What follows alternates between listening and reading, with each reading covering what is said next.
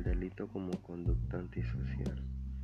Supone el reconocimiento de aquellos elementos que hacen posible la vida en sociedad para cada persona y adulto o joven.